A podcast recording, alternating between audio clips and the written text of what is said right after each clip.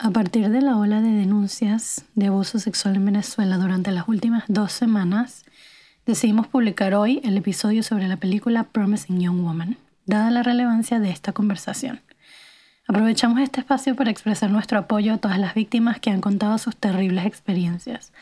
Les creemos, nos solidarizamos con ustedes y aplaudimos su valentía. Desde CP Studio y un podcast de cine, estamos con ustedes. Hola, Somos Jorge Daniela M. Daniela T. Mi Charlotte, y esto es un podcast de cine. por ahora. Somos un grupo de amigos que nos propusimos elegir una película cada semana. Para verla, hablar sobre la temática, los aspectos técnicos y otras intensidades. Únete a la conversa. Hola, un- bienvenidos una vez más a su podcast favorito. Esta semana, como saben, todas las semanas cambia de nombre. Esta semana bautizado un podcast feminista de cine. Y Moderado por un hombre. evidentemente, ¿de qué, otra, ¿de qué otra manera podría ser? Y de hecho, esta semana escogí ese nombre por una razón muy especial, porque vamos a tener el análisis de una película que estaba muy ansioso por tener, que es Promising Young Woman. Pero antes de entrar en tema, como todas las semanas, nos presentamos. Aquí estoy hablando con ustedes, Jorge Patiño, JP. Daniela Trivison, DT. Daniela Márquez de M. Charlotte Brewer CB. ¿Cómo están, amigas? Amigos, los extrañaba. Yo también, siento que tenemos La como no lo 25 sabe. siglos. La gente, Sí, no, la gente sabe, no lo sabe, pero, pero, este es... Me encanta cómo estamos hoy. Es estamos ese coro. solapa- somos un solo cerebro. Las Danielas son Sí, una o sea, Daniela. porque decimos la misma frase. Están in sync. Dilo tú, amiga, dilo tú. Que, me, que la gente no lo sabe, pero este es el primer episodio que grabamos en el 2021. Después de Año Nuevo nos tomamos un break. Bien merecido. Y empezamos nada más y nada menos que con Female Power. Sabrá Dios cuando esté en vivo en este episodio. Esté en vivo este episodio, pero no importa, amigos. Sepan que es el primero. Pero lo que, lo que me encanta además es que eh, nos acercamos, por una parte nos acercamos a la temporada de los Oscars y eso fue una de las motivaciones principales para traer una película que por lo menos desde el lado actoral está sonando mucho para una nominación por el papel que Carey Mulligan tuvo en, en Promising Young Woman. Pero por otra parte, evidentemente, si alguien iba a llevar una película con una temática feminista, tenía que ser el único hombre dentro de este grupo, ¿no? Eh, Era, la, ¿Por qué un- no? era la única opción viable. Miren, yo quiero decir una vaina en este momento. Una va. Ay, chamo, ahora sí me... Le Sácate quiero, la correa. Primero, le quiero recordar a, a nuestros radioescuchas que la temática de este podcast es que cada semana alguien trae una película, alguien de nosotros cuatro trae una película para conversarla. Y esta vez le tocó a Jorge Patiño. Y la vez pasada que grabamos, no sé el orden en el que estos episodios van a salir a la luz, pero la vez pasada le tocó también a Jorge Patiño. Y otra vez El sistema está rich. y otra vez a él le da por ver películas de violencia hacia la mujer. Porque la vez pasada fue Perfect Blue que tuvo una no, escena fue violencia bien hacia los hombres. Y otra vez nos los vuelve a hacer, nos pasa, no, nos vuelve a hacer pasar por esto. O sea, por estas escenas Amigo, horribles. creo que hay que revisar. No, no. Entonces, la próxima película que quiera poner Jorge Patiño, la voy a tener, o sea, voy a tener en mi mente cuál va a ser. Ahora Jorge va a estar muy pendiente de escoger que Sí, sí, ahora voy a cuidar todo- todos mis movimientos antes de que te pongas como, como Carrie Mulligan en esta película a cruzar mi nombre ahí en una libreta. Pero lo que voy a decir en Te- mi te va a defensa. aplicar la Carrie. Sí, lo que voy a decir en mi defensa. Ah, no, Cassie. Eh, Carrie es la actriz y Cassie es el Cassie, personaje. Cassandra. Que lo que sí voy a decir en mi defensa es que sí, es cierto lo que dijiste de, de la violencia en esas películas, pero es violencia con un propósito, con un propósito, precisamente para hacer una crítica importante. Eso es todo lo que puedo decir. El resto lo tendrás que manejar con mis abogados. Son dos, son dos escenas muy fuertes que están tatuadas en mi cerebro. Por siempre. Por para siempre y para siempre. de nada. Igual yo te voy a decir, para mí fueron sentimientos completamente distintos. Perfect Blue me dejó muy, wow, traumatizada. Twister, ¿no? Muy twisted. Para mí fue too much con demasiado. Pero yo estoy aislando, estoy aislando estas dos escenas. La escena de la violación de Perfect Blue y la escena del tercer acto de esta película. La Igual violación. Es que no se puede negar. Al amigo Jorge le gustan las películas este, que son duras y que tienen escenas de violencia reales Harsh. muy bien manejadas. Bueno So- amigos, para todos los que me escuchan, en este momento les voy a relatar mis traumas de la infancia para que puedan entender un poco más de dónde viene mi selección. Let's go back. Eh, no, mentira. Eh, pues sí, esta, esta semana escogí una película. La verdad es que no, no sabía eh, del todo eh, cómo iba a ser el resultado, pero había escuchado un poco la crítica, me intrigó, vi el trailer y mm, parecía bastante prometedor, pero cuando empecé a escuchar un poco más eh, la recepción que tenía, y a mí la verdad es que me gusta mucho el trabajo que ha hecho Carey Mulligan, em, dije, bueno, esta la voy a añadir a la lista y pasó que justamente en, cuando estamos en la selección de pelis, eh, esta fue como la que quedó en, en la nominación. Em, y no sé, la verdad es que yo, yo eh, em, para mí particularmente me sorprendió, me sorprendió la peli, porque como digo, no lo sabía, nada más toda mi decisión estuvo basada en, en el tráiler, pero hubo expectativas que no se cumplieron y terminaron como yendo a otros lugares. Y el Pero- tráiler digo que es cero que ver con la película. Yo no lo vi, así que tampoco tuve nada que esperar. Entonces fue una grata sorpresa. Es como un clickbait. End. Igual todo pasa en... Últimamente está pasando mucho. Demasiado. Me pasó con otra película también y fue que sí, nada que ver. Todas las películas de DC Comics. Creo que están haciendo muy bien los trailers, muy mal las películas. Es que acuérdense que los trailers son un mundo en sí, o Sí. sea, ellos tienen sus propios, su propio gremio, sus propios premios. Igual en este caso, como no vi el trailer, me gratamente sorprendió. Capaz si hubiese visto el trailer hubiese estado un poquito decepcionada. No, yo vi el trailer y estaba un poco asustada. Yo la quería ver, pero tenía un poco de miedo con esa premisa y en efecto terminé gratamente sorprendida. Eh, es un punto válido con respecto a los trailers, porque creo que lo que está pasando ahorita un poco es esta cosa, un poco como el algoritmo, que lo que tratan es de manejar qué es lo que va a atraer más hacia ciertos pegar. géneros y tal. Y lo que hacen es que engrosan mucho la audiencia y a veces eso juega a favor de la película y a veces juega en contra de la película, porque genera unas expectativas a veces que no... Yo creo que están generando falsas expectativas. Pasó también con esta película Las niñas de 9 años, recordemos ese momento. También fue todo un, un- un con issue. Cuties. Con Cuties. Cuties. Eh, Pero- también, pero eso también el trailer por- generó todo mucha... Pero lo que te quiero decir es que está generando falsas expectativas y puede ser en detrimento de las películas. Que en realidad no creo que eh, estén en pro de las películas, creo que están haciéndolo en detrimento de las películas. Realmente me ha pasado con muchas últimamente, por eso creo que dejé de ver trailers automáticamente. Fue como... Sí, yo tampoco después- veo mucho trailer últimamente. me genera unas expectativas que no cumple la película, porque claramente el, el tráiler lo que trae es como eso, o sea, como los highlights, highlights de cosas que al final y te quedas con los Sí, no highlights o necesariamente no, tienen ese sentido. en- o no del- claro, la película no va por ahí, entonces no sé, pero bueno, amigo, cuéntanos de qué va la película de hoy. Una pequeña sinopsis, amigo. Una, una pequeña, muy pequeña sinopsis, o así como un abreboca para que tengan una idea de qué se trata esta película, eh, va de la siguiente manera. Nada en la vida de Cassie es lo que parece ser. Es perversamente inteligente, tentadoramente astuta y vive una doble vida secreta de noche. Ahora, un encuentro inesperado está a punto de darle a Cassie la oportunidad de corregir los errores del pasado. Estamos de acuerdo con esta. eh, es bastante amplio, yo creo. Sí, y- es como bien amplio. Súper genérica.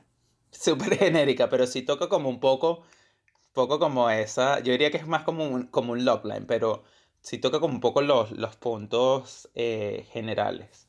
Échanos Eh, el cuento, échanos el cuento en tus palabras, en tus propias palabras. Sí, no sé, para aquellos que no la hayan visto aquí, ya saben cómo funciona esto, amigos, lo siento, aquí arruinamos las películas, entonces... Spoiler Dele pausa, dele Usted, por pausa, favor. vaya y véala y Exacto. regrese. Usted le da pausa, por favor, a eh, eh, el, el audio o el video y regresa para que pueda escuchar con más detalle, porque aquí vamos justo a- con todos los spoilers.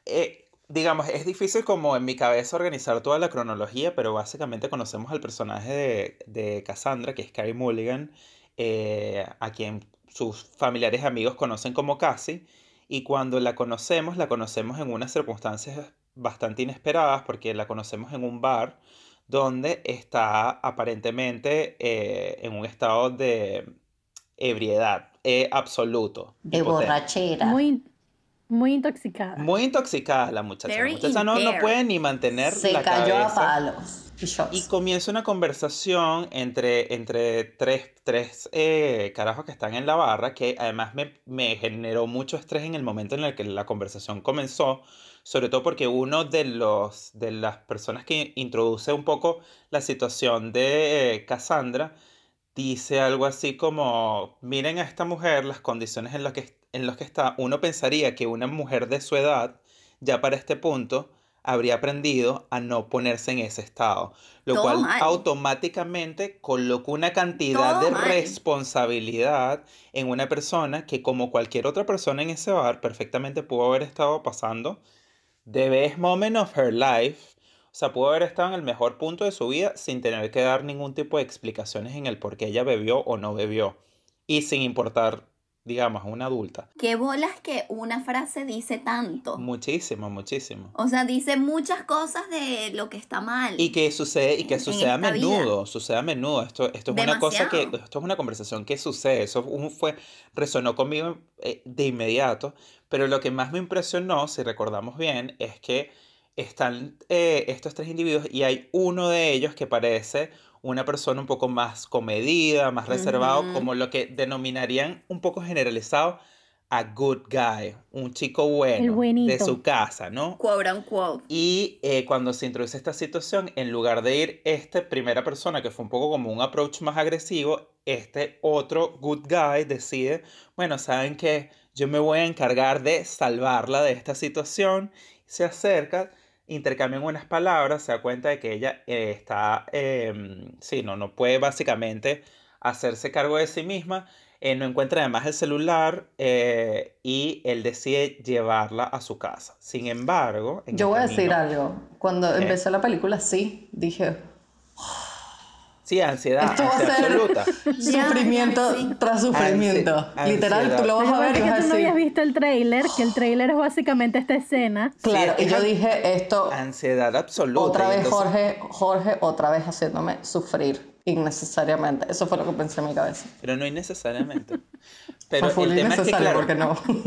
Además se montan en el taxi y cuando están en el taxi, en este momento es cuando surge la conversación que hace que todo se nos detenga el corazón porque en el momento en el que se están yendo, este, este, este muchacho se acuerda de que él vive súper súper cerca. Súper Súper cerca. Entonces. ¿para qué perder la oportunidad si pueden seguir tomando un poco más? La preocupación hace dos minutos era el estado de ebriedad en el que ella se encontraba, pero ahora se mueven... Bueno, pero si ya estamos aquí, Vamos ¿por qué por no, copa. ¿por qué no seguir? ya estamos ¿Por qué no solos, nadie me está viendo. Nadie me está juzgando. Se van al departamento y eh, en ese momento no me acuerdo si, si e- yo creo que ella no, no toma, sino que ella dice algo así como que se siente mal y que se quiere ir a su casa. Y él dice, no, no, no, amiga, todo está bien. Vamos Toma a mover las traguito". cosas a la habitación. Y cuando están en la habitación, que está en la cama, que él baja hacia eh, las entrepiernas de Cassandra, su se encuentra con la sorpresa de... Gracias, amiga, eso fue mucho más específico. De nada. Se encuentra con la Hay que quitar los sorpresa tabús. de que Su ella... vulva. Bueno, amigos, o sea, no sé si Usted quería ustedes- llevar este programa, usted lo quería llevar.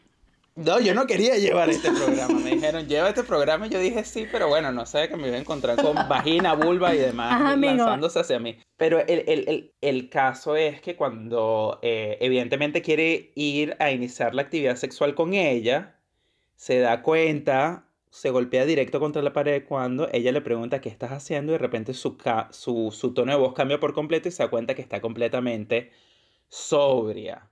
Y este es un poco como que el, el, el, eh, el gatillo de la historia, porque te das cuenta que esto no es la primera vez que pasa, sino que Cassandra, una vez que intimida a esta persona, de hecho no sabemos muy bien qué pasa, porque la siguiente escena es ella Ujú. como lo que parece ser sangre, pero cuando la cámara la enfoca, nos damos cuenta que es un hot dog. Eso me pareció brillante. Sí, eso me encantó. A mí me encanta que... Incre- y en ese momento supe de inmediato, perdón, en ese momento de inmediato supe, nada en esta película va a ir en Es el que camino que, yo pensé que iba a ir. Te y voy a eso decir, me pareció ella... increíble. Femme Fatal, o sea, como a mí lo que me parece demasiado interesante es que la directora re- redefine como este Femme Fatal de cierta manera en donde no te lo esperas, porque sigue siendo como una justiciera, de cierta manera, pero en, en de cierta manera en donde la violencia no es el, modo, el, el Física. camino. Entonces es No como... es física, es tortura psicológica. Es tortura psicológica y es como so much more intelligent. Pero, pero, por ejemplo, en esa escena nunca sabemos qué pasó con él. No. Porque, No. o sea, es de día. O sea, cuando ella está caminando a su casa, es que eso es, es eso es lo mejor porque yo, lo va unveiling durante toda la película. Entonces es lo que dice Jorge. Siempre crees que va a ir hacia un lugar en donde tenemos predefinido o preconceptualizado cómo hacen o cómo actúa una femme fatal y es como que no, that's not her way. Pero además me parece Yes. súper interesante que el, eventualmente descubrimos que ella no está dañando, como ya mencionamos, físicamente a ninguno de estos hombres que eh, tienen más posibilidades de, eh, de controlarla de alguna manera físicamente, tal vez en una, en una confrontación más cercana. O sea, es una, una situación en la que ella está en un riesgo real. Y esto lo menciono porque realmente va a venir a colación hacia el final de la película, el tema del, Bueno. del desnivel de la, de la fuerza física. Y me parece De hecho, es un sumamente tema latente. Me parece sumamente interesante que esto está en el terreno psicológico en el que ella quiere hacer estas, bueno, aparentemente estas advertencias, además de que también nos enteramos de que Cassandra está lidiando con una cantidad de, de esqueletos en su closet, eh, ligado con un pasado no tan lejano, pero nos enteramos de que realmente no está atacando a estos hombres, sino que lo que les está haciendo es como un susto. Epa, epa, tú, ¿qué te pasa? ¿Ah? ¿Crees Sí, que te puedes aprovechar de cualquier caraja y que- tal? Está haciendo un poco lo que es la Sayona en Venezuela. Lo está sé, creando y- como ese cautionary tale. Y fue muy fuerte porque yo tengo, tú, tú lo sabes, Daniela, yo tengo una idea similar en, Sí. mi, en mi No, baúl. me acordé demasiado de ti cuando fue muy loco, fue muy loco verlo, pero además creo que fue inspirador ver también esta otra visión de esta misma, no de la misma historia por supuesto, pero una idea similar y fue súper refrescante ver su, su, la forma en la que ella lo enfocó. A mí me parece interesante eso que estás diciendo de, de la importancia del riesgo de violencia física latente hacia ella, que siempre está, y ella está consciente de eso. Y justamente creo que ahí es en donde entra, mm, creo que de Teo, Charlie, lo estaban hablando antes de que empezáramos a grabar, esto de, de, de la violencia física, en donde ella claramente está en una posición mm, de vulnerabilidad y de riesgo muy alto, eh, pero que como su target son estos tipos que son como los buenos, que se hacen pasar, eh, de alguna manera el shock en ellos es tan grande que en la mayoría de los casos los, los paraliza y, los, y lo- los deja perplejos y más bien ellos quieren que ella se vaya rápido para que nada pase y ellos puedan hacer como que eso no existió. Por, por temas de ser juzgado, porque ellos tienen una imagen ante la sociedad sí mismos que también. resguardar. Claro, una mentira que ellos se plantearon de que ellos son chicos buenos y tienen que resguardarlo y son capaces de hacer muchas cosas, que de hecho lo vemos después, eh, de resguardar ese secreto o esa imagen a costa de lo que sea. Y eso es una de las cosas más intensas. Pero hablando un poco esto de lo, que estaba hablando Daniela, de la vulnerabilidad y la violencia, a mí me parece, lo estaba hablando antes, en donde llega un punto en donde ella se convierte, en esta misión se convierte en una obsesión. O sea, realmente no, su vida se dedica simplemente a esto. O sea, ella se olvida de su cumpleaños, se olvida de su vida, se olvida de absolutamente todo a su alrededor y esto es su única obsesión. Y yo ella está coping. Ella- O sea, ella está coping con él. Claro, entonces eh, se convierte en una obsesión. A mí lo que siempre, como que lo que me trae duda y para mí, bueno, eso es lo que redime el final, es un poco que tú en verdad no sabes a lo que te estás sometiendo. O sea, podía salir muy bien como salió siempre, tipo decir, ah, bueno, sí, estos chicos que decían, no, no, bueno, vete, pero la verdad Sí, es que le hay di una, una lección. la- le di una lección y te vas, pero hay casos, y más don- de donde uno viene, de Latinoamérica, en donde it doesn't matter, ¿sabes? Donde esa lección psicológica no necesariamente, o sea, no es tan real siempre, ¿entiendes? Como que no es que, bueno, yo me paro así enfrente de los, de, lo- de los constructores y me pongo con una actitud y los veo y ellos dicen, no, bueno, ¿qué te pasa? ¿Sabes? Como como que... mm, Pero sabes que ahí estoy un poco en desacuerdo, porque yo de hecho sí he, he presenciado, o sea, no solo de vivencia propia, sino que lo he presenciado de otras mujeres en situaciones similares en donde las reacciones son así, en, en Caracas, Venezuela, quiero decir.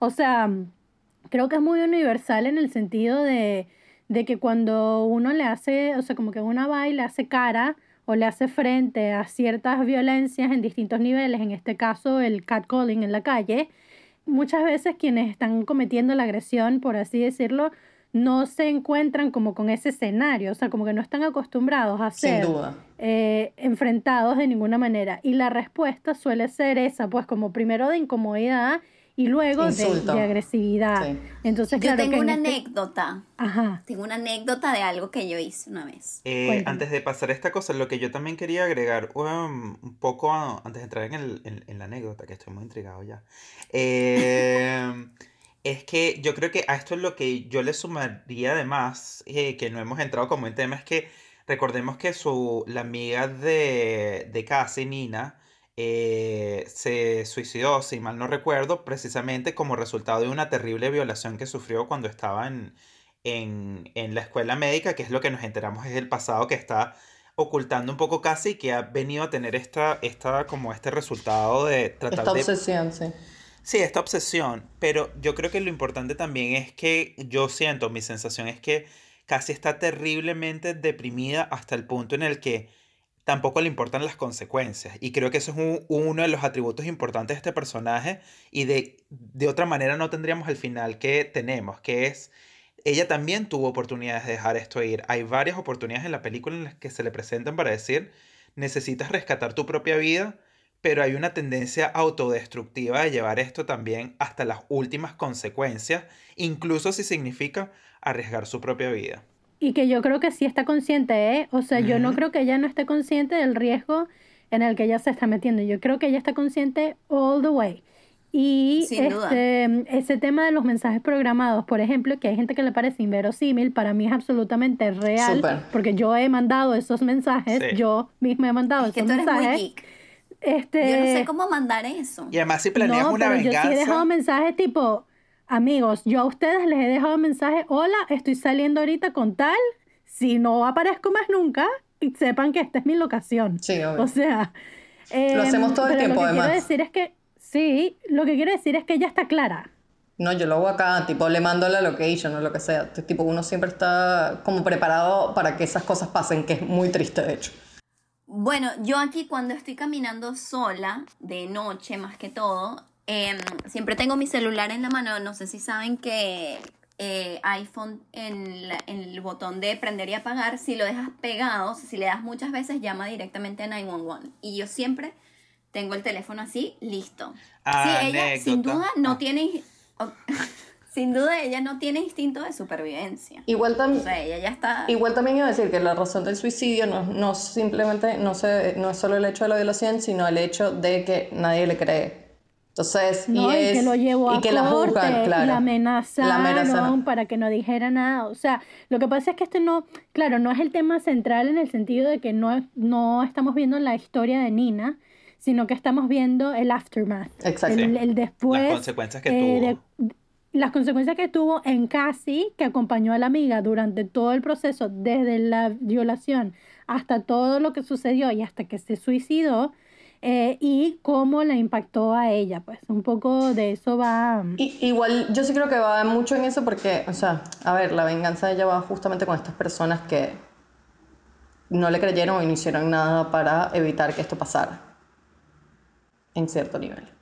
O sea, Amiga, yo quiero que nos cuentes tu anécdota. Ok, mi anécdota es súper nula, pero fue como mi momento de Carrie Mulligan, mi momento de Cassie en la vida. Ahora que lo pienso, fue mi momento de Cassie. Ay, Yo estaba en una discoteca una vez, en verdad no, no pasó gran cosa. Voy a bajar las expectativas de mi radio escucha y de mis amigos. Pero una vez yo estaba en una fiesta, en una discoteca, y la, la entrada del el- el baño de mujeres eran unas escaleras. Y yo estaba medio prendida, pero en verdad estaba bien, lúcida. Pero cuando estoy saliendo del baño, había un chamo como sentado en un, en una, en un, ban- en un banco alto, como un stool, y él como que iba como ayudando a todas las mujeres, pero que las agarraba. Y como que, mira, déjame te ayudo a bajar por las escaleras. Y como esperando que alguien se resbalara para él rescatar a, a la mujer. Y yo veo como que él me intenta agarrar y yo como que, ¿quién eres? O sea, no Sí. me estás, o sea, ¿quién Más eres? Yo puedo bajar por mí misma. Pero yo sigo mi camino, y de- pero después me, me, me quedo viendo hacia el baño y él está haciendo eso toda la noche. Ay, qué miedo. Toda la noche hasta que yo, casi, voy y le digo, mira, tú eres un depredador. O sea, ¿qué haces aquí? ¿Quién? Le dije, "Depreda- eres un depredador. Yo le dije, Yo dije, si estamos yo trabajo en aquí". Canadá. Claro. Le dije, estamos en Canadá. En el 2000, creo que era 2019. 2019, Me Too Movement. O sea, ¿quién eres? Nadie te necesita. Las mujeres pueden bajar las escaleras por sí solas. Y el hombre se quedó frío. Él y que, no, yo lo que estoy es ayudando. Yo y que tú no estás ayudando a nada. Tú eres un depredador. O sea, tú lo que estás es cazando a, a alguien. A ver quién se no manera. literalmente. Exactamente. Y el, el punto es que el hombre se quedó súper frío, súper apenado. Y, Y fue se fue. Y, fuiste y hiciste tu, Se fue. tu marca en la libreta y que uno menos. Y ajá, Muy bien. y lo taché. Muy bien. Un depredador menos. Y de te fue, hizo así, cross, cinco. Y me sentí súper justiciera. Me sentí súper Ey, justiciera. que por cierto, maravillosa esa anécdota y conecto que este tema de las marcas para separar las, las distintas etapas de la película, I loved it. Me encantó. Hay muchas cosas como también en cómo se estructura la película eh, y a nivel visual y estético que a mí me gustaron mucho. No sé si queremos pasar esa parte, pero sin duda el tema de las marcas fue una de mis cosas favoritas. Queremos, queremos hablar del cast un poquito antes de meternos en... Bueno, amamos a la amiga Carrie.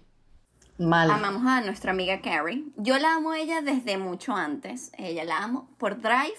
La amo Este es mi mal. papel Pero- favorito de ella, debo decir, porque yo la he visto en varias cosas y me ha gustado, pero yo creo que en este yo solo disfruté mucho verla. Creo que muestra todo. O sea, como que todas sus posibilidades. Fue, fue, bueno, de hecho la criticaron en, en Sí, uno de hay los gente que la reviews critica que, por el que tema de que, que, que no bajo era su... acento. Sí, que tenía que ser una cosa como más cheery, más... Y yo, la gente no entendió la película, me deprimí. Claro, no.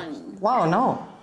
Y que, amigos, No, o sea, ella no, está hablando y que bien. precisamente la imagen, lo sé, lo sé, no importa, o sea, ¿cómo van a decir Y que no, pero queríamos una voz más cheery, como más, como, ¿sabes? Porque eso es lo que, si no, no nos gusta. Amigos, no entendieron la película, chao, le No. devolvemos su dinero, vaya, chao, bye. Ni siquiera su dinero está en internet. Bueno, no sé dónde va a salir en la vida real. Pero bueno, esta, esta película tiene un grupito de Hollywood A-listers. Y algo que me gustó full es que no es como que mm, el típico cast, en el caso de los hombres, que son gente que estamos súper acostumbradas a amar en la televisión, como nuestro amigo Seth Cohen, que yo lo amo mal, De eh, OC. Adam Brody, Alan de Brody. OC. Pero son este clásico, good- eh, el clásico good guys. Sí, sí, sí. O sea, que literal es Em, como el, el estereotipo. Cumple con el... Chris, Cum- Es el Promising Young Boy. pues. Es el Promising Young Boy. Exacto, Chris Lowell, que él también estamos acostumbrados, yo lo conozco de Glow, de Private Practice, o sea, él es el típico good guy y bueno, en esta película es el peor, pero son, son personas que estamos acostumbradas a ver em, como buenos, buenos chicos y en verdad es súper em, como interesante el contraste. Creo que a mí esa decisión de casting me pareció muy inteligente. Como por, Totalmente. como por múltiples razones. O sea, a nivel de producción, creo que es muy inteligente tener una serie de A-listers en tu, en tu ópera prima, que claramente, o sea, claramente van a arrastrar a, a una audiencia significativa a verla la película. Y luego también es genial porque claramente tú vas esperando ver a los, a los nice guys en su rol típico y como que te rompe, mm, te rompe como con la, con la imagen y sirve como de doble transgresión, porque al final también para los actores, eh, ellos, está muy bueno, o sea, vi varias entrevistas Claro. ellos mismos querían como esos roles porque les pareció súper interesante romper su propio estereotipo. Y amplían su rango, o sea, yo creo que es, es bien para ellos como, como currículum salir de, de esa etiqueta. Yo iba a decir, ¿sabes el, el padrino? El padrino del matrimonio. El padrino del El de matrimonio, que es, el, que es Que como ni el bad boy. que ni siquiera le- que pero ni a la siquiera vez el, el que no. O sea, es Cuando- muy loco cuando- porque él sería el típico depredador. O sea, tipo, él. Él, él es- es el. él sí tiene demasiada ¿verdad? pinta de Y él no es el depredador. que realiza todas estas cosas, sino este supuesto niño bueno que llora y todas estas cosas. Y es como que. Wow, who the fuck are you? O sea, tipo, ¿quién eres? Niño raro, raro, raro, raro. Pero bueno, igual huye, igualito es bad boy. La, pre- la, la película también te trae a colación de que no es un tema solo de los hombres, sino que es el sistema también. O sea, esto va a unas escalas, a unas escalas más grandes, como por ejemplo una de las compañeras de clase que está interpretada por Alison Brie, a quien yo amo, por Que yo ella cierto. la amo. Mal, yo Pero en, la este, amo. pero en este mal. papel es demasiado cuestionable porque ella ve y graba el video y si no hubiese llegado casi al extremo que llega, nunca se hubiese sabido que había un video detrás. Entonces al mismo tiempo es como que no justificas los extremos a los que llega, pero te das cuenta que si no llega a estos extremos, nada pasa. Que a todas estas, en su, en su venganza, ella está en el top de las más jodidas. Pero a la vez es muy loco, porque a la vez es psicológico. Tipo, Es psicológico, No como la te dice rectora. daño. Pero la físico. mierda, la volvió mierda. y es muy bueno. Es- Para mí fue La, espectacular. la rectora también, por ejemplo, de la universidad. Es que a mí me parece que justamente eso que hace con cada instancia es lo que hace con la audiencia. Es llevarte a decir, hola, el problema no es que seas o bueno o malo o que tengas estos intereses. o que el tengas un pasado y hayas hecho cosas malas. Sí, el problema es cómo formas parte de esta eh, situación que es sistemática y que tiene todos estos cultura. niveles y tú eres parte de esta mierda cuando no te detienes a reconocer lo que tú mismo estás haciendo. Y que sin duda no es una vaina de hombres y mujeres, que también por supuesto la película ha sido súper atacada. porque, Ay, que no todos los hombres somos malos. Ay, es que, que ladilla que mi tú. Ay, marico, mámenlo. mámenlo. O sea, Mámenlo ya.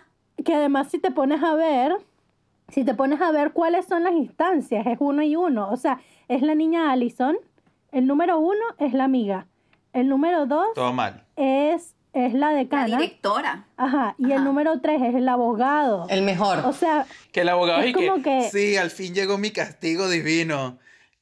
Que era el único, es el único, es el único que ha podido como integrar en todos estos años que fue un poco un pedazo de mierda representando todos Sí. estos casos y es y que I do have a conscience. Él fue, él fue refrescante, él fue refrescante. Sobre todo ver- porque, sobre todo porque Bob Burnham, que era el noviecito, ¿cómo es que se llama? Ryan, nos, nos No, traicionó a ah, todos Ryan, de la Ryan. peor manera. Pues, eso fue horrible, eso fue terrible. Pero lo, lo que más me encantó de esta película es, hay espacio para la redención, hay espacio para el forgiveness, Sí. hay espacio para perdonar. El problema es que you need to take, o sea, necesitas hacerte cargo You de tus actos y de tus consecuencias. accountability. Accountability. Esa Y nadie palabra lo hizo. Y de hecho, español. yo creo que para ella fue una sorpresa, porque ella estaba resignada con la humanidad. Ella dijo, sabes que esto nunca va a pasar con nadie. Y yo creo que para ella cuando se encuentra con esta persona fue como, ok, sí, yo puedo entender que las personas cometen errores y Pero se pueden cambiar. arrepentir.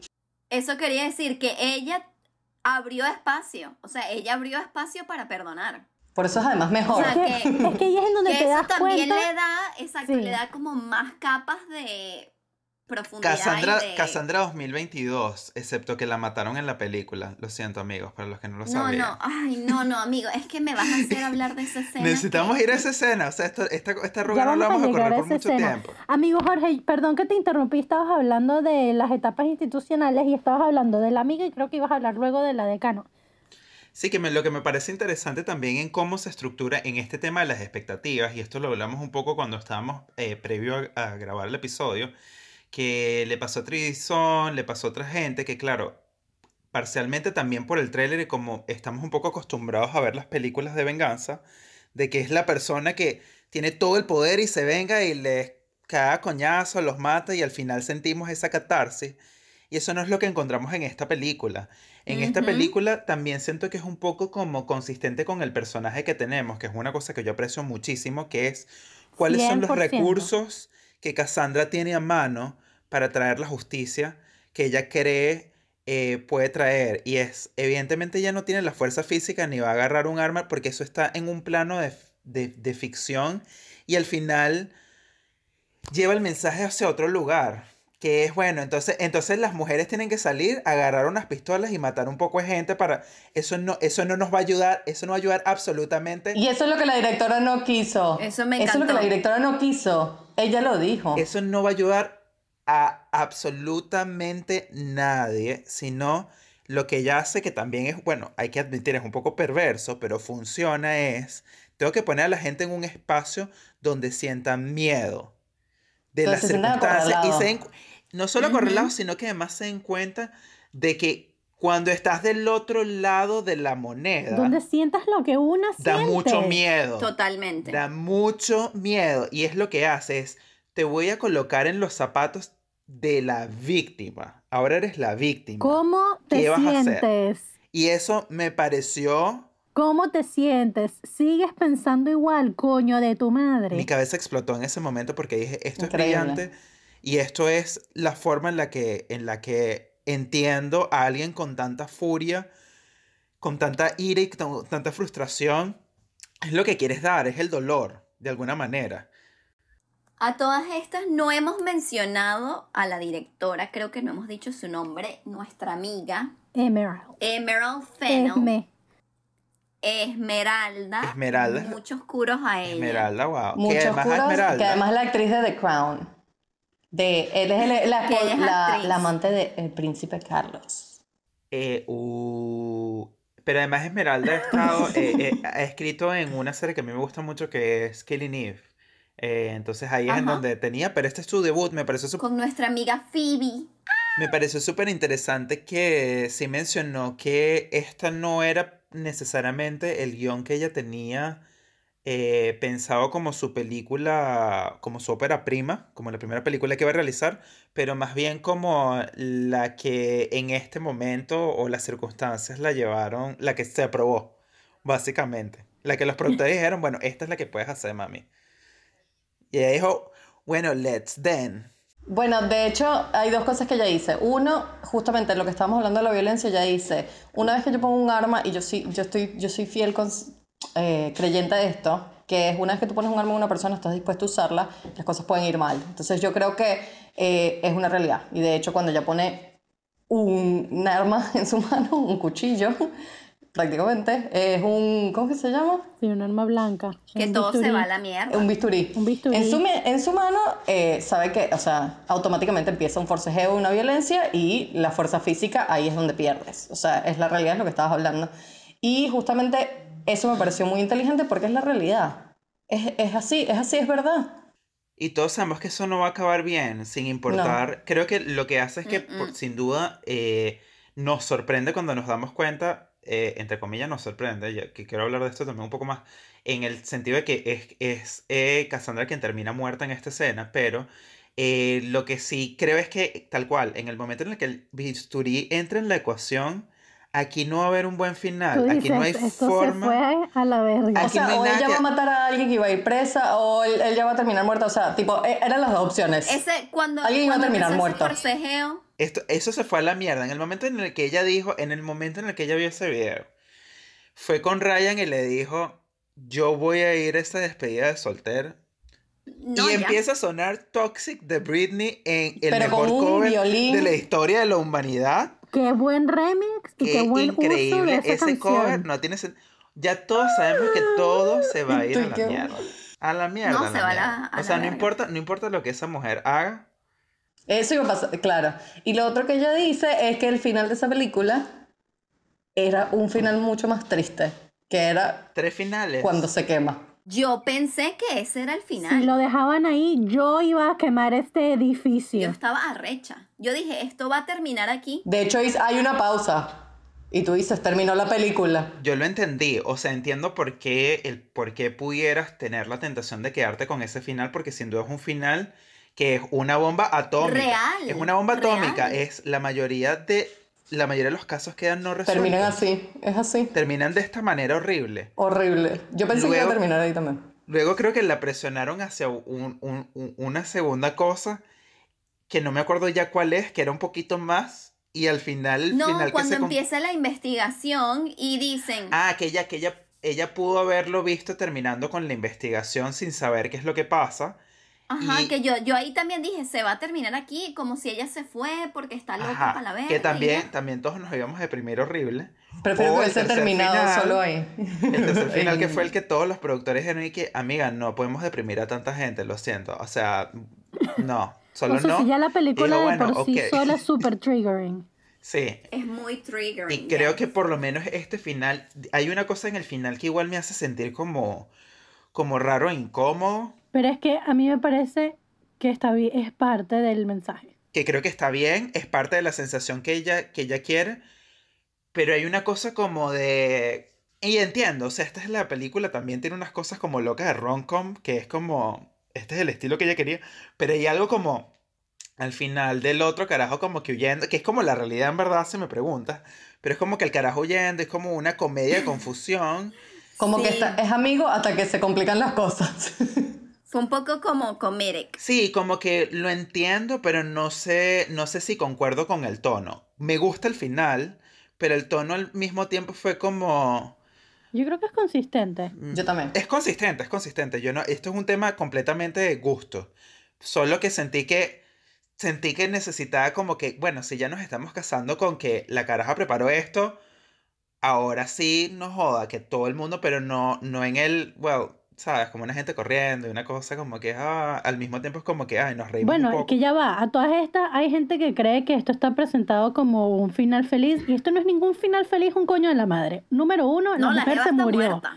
Número dos, Murieron dos personas en esta película, Nina y claro, murieron dos personas, se los llevaron presos, pero esto no es garantía de que esa gente va a pagar por eso, como hemos visto No, el sistema judicial en ampliamente. Estados Unidos es una mierda. Igual yo creo que va muy, muy acorde con la lucha actual. Yo creo que cada vez eh, es un movimiento que se está peleando cada vez más, tipo que, que no salgan impunes, ¿sabes? Que la impunidad no siga siendo el, el way to go, que sería la parte del fuego, tipo, bueno, es la impunidad en la que vivimos y we're there. Yo creo que va muy acorde con lo que estamos, se está peleando hoy en día, con este movimiento en donde la impunidad no más. O se hace justicia o se hace justicia, ¿sabes? Accountability. Accountability. Claro, Accountability. Pero ahí, ahí es en donde yo digo que, que, me, que es lo que me parece súper fuerte del, de la peli, como ese mensaje de ella, eh, de Cassie para nosotras, eh, y bueno, y nosotras, el mundo, este, que eh, mira hasta donde tengo que llegar, o sea, como que ella, ella tiene que morir para que esto sea visto siquiera, ¿no? Porque entonces, claro, ahora este tipo, algo que pudo haber sido un crimen que de repente no son muchos años o no te quitan la licencia médica o, ¿sabes? Pagas tu precio por el crimen que cometiste de, de en tu adulto joven, en tus 20 cortos, de violación, ahora es un cargo de violación y de de asesinato. asesinato. Pero es que lo, lo que yo pienso, desgraciadamente, es que mm, no, no, no habría otra manera de que la justicia llegara a este carajo si él no hubiese matado a Cassie. Estoy de acuerdo. Y yo creo que ese es el es momento que más- estamos es viviendo hoy en triste. día. Es Ese, es el triste. momento que estamos viviendo ahorita. No importan las pruebas, no importa lo que pasa, no No importa. importa nada. O sea, la verdad es que se está viendo cada vez mucho más. Se está viendo cada vez mucho más. Entonces yo creo que es, tan es real. un que es sacrificio, es, es como Es un literalmente sacrificio. el cordero, el cordero de sacrificio. Me recordó un poco como hay algo en, como en esta película que también me pareció fascinante, que me recordó un poco como, como a casi como prácticamente como la figura de una diosa. Parte de mí sentía que casi era como Artemisa, perdón que me estoy poniendo como esotérico, pero me fui como la mitología griega, que Artemisa, la diosa de la casa, eh, también se venga de todos los hombres que intentan, que intentan violar mujeres, sobre todo a las vírgenes de su templo. Y hay algo como en la figura de Cassie que me, me recordó un poco como esta figura arquetipal de Artemisa, que es, es necesito sacrificar mi cuerpo y mi vida para poder traer justicia sobre esto. para castigar a los hombres. Hay una cosa como, como de, de como... ah, Pero de hecho hay no planos sé- que hacen alusión a eso. Hay uno que es una pared rosada Sí. y atrás tiene el, como un aura azul. Súper evidente, además es largo el plano. O sea, tipo, es un es, es como velo. Sí, hay algo como, This sí, is hay algo happening. como, como más grande que esto. O sea, se siente como que de alguna manera. Yo siento que esta es la voz un poco de la directora. No lo puedo decir con certeza. Tengo que tomarme un café con ella esta semana para preguntarle. Pero sí siento que es. A la que amiga es- Esme. no se les olvide, por favor. Pero lo que sí siento es que de alguna manera en la historia de Cassis sirve como, como una especie de cata- catalizador para un poco la ira y la indignación que existe sobre todo de parte de muchas mujeres abusadas. Porque la mayoría, y ustedes me dirán, eh, amigas, pero la mayoría, por lo menos, estoy seguro que ustedes han tenido por lo menos algún tipo de encuentro, por lo menos uno, siendo, eh, pero eh, muy económico, por lo menos algún tipo de encuentro desagradable con algún tipo que simplemente no entiende que no es no y que hay barreras que no se deben cruzar. Demasiado. Y siento que no esa, esa ira eso, se compiló en ese personaje. Es que no es solo el, no es solo el no, o sea, no es solo el no y, el, y la violación del consentimiento y del cuerpo en sí, sino es todo lo que sucede después, que es eh, la humillación pública, el escarnio social, La eh, vergüenza. Nadie te cree. Cuando lo llevas a, la- a las autoridades, entonces es familia no lo cuestionado entiende. absolutamente todo. El proceso luego de verificación. para que lo dejes.